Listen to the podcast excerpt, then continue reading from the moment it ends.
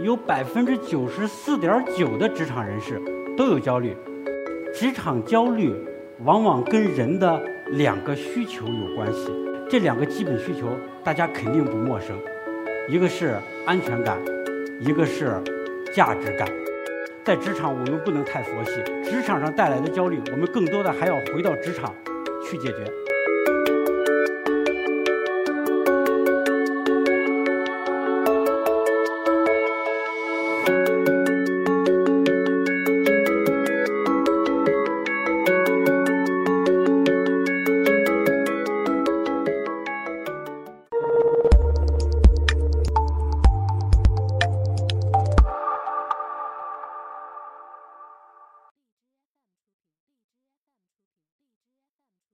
大家好，我是今天的一课 Talks 讲者董如峰。在职场上能给我们带来焦虑的事情很多哈，比如说到年底了，你的业绩有没有完成？年底分红能不能拿到？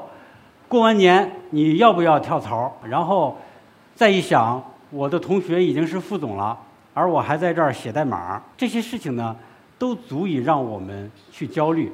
更何况还有一些职场的。鸡汤文章，他们经常会这么说：月薪 三万和三千到底差在哪里，对吧？然后入职场五年啊，已经年薪百万了。还有什么九零后，呃，已经成为上市公司的总裁了，等等等等。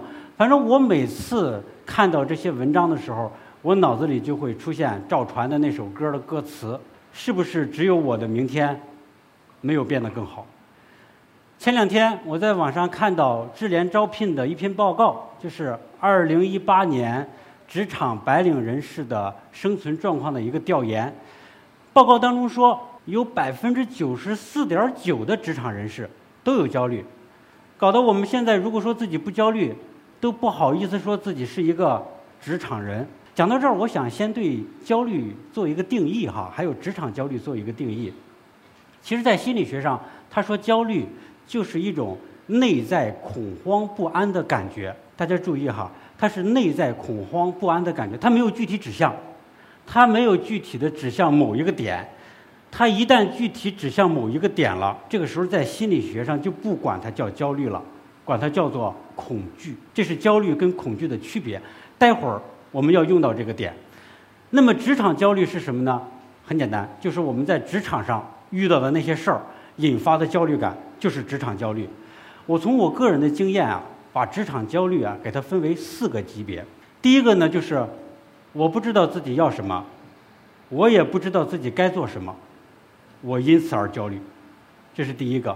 第二个，我知道我自己要什么，我积极的组织资源去解决，这是第二个。第三个，我因为焦虑，我恐慌不安，我心里不安宁。导致我的工作效率下降，这是第三个。第四个，因为焦虑，我都有一些身心问题了，比如说我刚才提到的失眠，比如说我刚才提到的焦虑和抑郁。我不知道大家会把自己定在哪个里边哈？根据这四层，我们再深入的去观察，我们会发现，职场焦虑往往跟人的两个需求有关系，跟人的两个基本需求有关系。这两个基本需求大家肯定不陌生，一个是安全感，一个是价值感。安全感和价值感的来源其实很早很早，就是我们对它的需求在很早很早的时候就产生了，在我们婴儿期的就产生了。我们在出生四到六个月之前，从出生到四到六个月这段时间，我们跟母亲处在共生期。什么叫共生期？就是我们的免疫靠母体免疫。我们的心理免疫也靠母体，所以这时候母亲不得病，我们轻易不得病；母亲开心，我们就感觉到轻松。所以那个时候没有所谓什么安全感的需要和价值感的需要，但是因为我们成长的需要，人的成长是自然往前走的，所以我们需要跟母亲分离。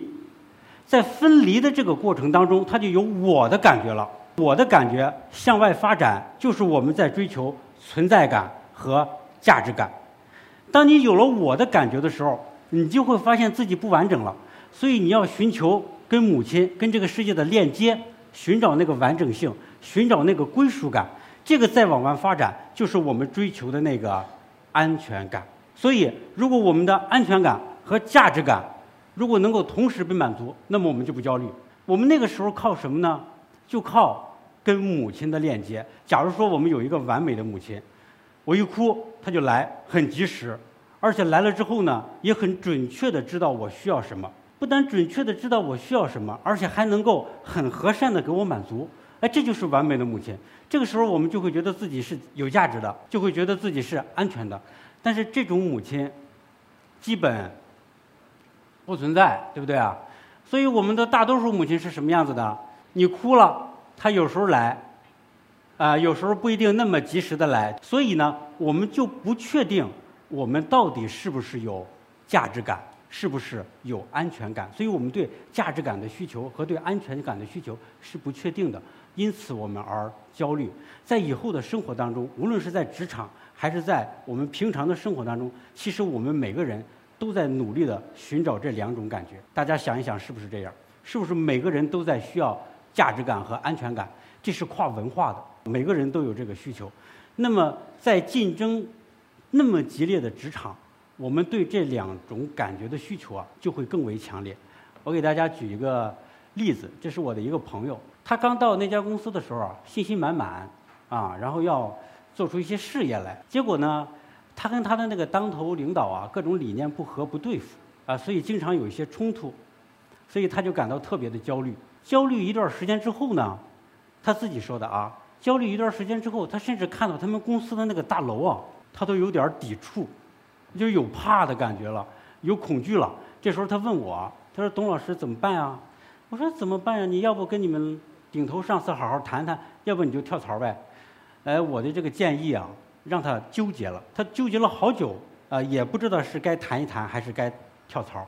所以你知道，人在这种纠结的状态下，整个人的状态会变得越来越不好。他整个在单位混的就特别不好，最后还是以离职告终。我给大家之所以举这个案例，我想跟大家揭示一个规律：什么规律？焦虑，如果我们不去管它，它会跟草一样，它会自然生长。这个自然生长。有可能把我们带到我们不想去的地方。当焦虑我们不管它的时候，它就会自动的指向恐惧。还记得我们说焦虑跟恐惧的区别吗？焦虑是一种没有目标的恐慌不安的状态，然后它帮你指向恐惧。它为什么帮你指向恐惧？它为了让你有一个现实的问题可以解决。你解决了那个现实的问题，你就可以缓解你的焦虑。OK，如果这时候你没有 get 到焦虑所提供给我们的这个信息。没有 get 到恐惧是让我们组织资源解决问题，这时候人会变得纠结和拖延。我相信很多人都处在这个状态，纠结和拖延。纠结和拖延的获益是什么呢？它的意义是什么呢？就是我们在纠结和拖延的时候，我们可以不去做决定。我们不去做决定，我们就能不去面临可能发生的风险或者是失败。但是你纠结拖延久了，你不去跟这个世界发生现实的互动。你不去靠这个现实的互动来满足你的安全感和价值感的需求，你整个人会变得易激惹。这种易激惹，这种发脾气，其实也是在帮我们。他想告诉我们的是什么，或者他想给我们什么？他其实是想调动我们内心的能量，让我们去解决那个问题。哪怕你做的是错误的决定，也比在那儿不做决定要好。所以，这个愤怒的能量就被我们调动起来，调动我们自身的能量，让我们还是去解决那个问题。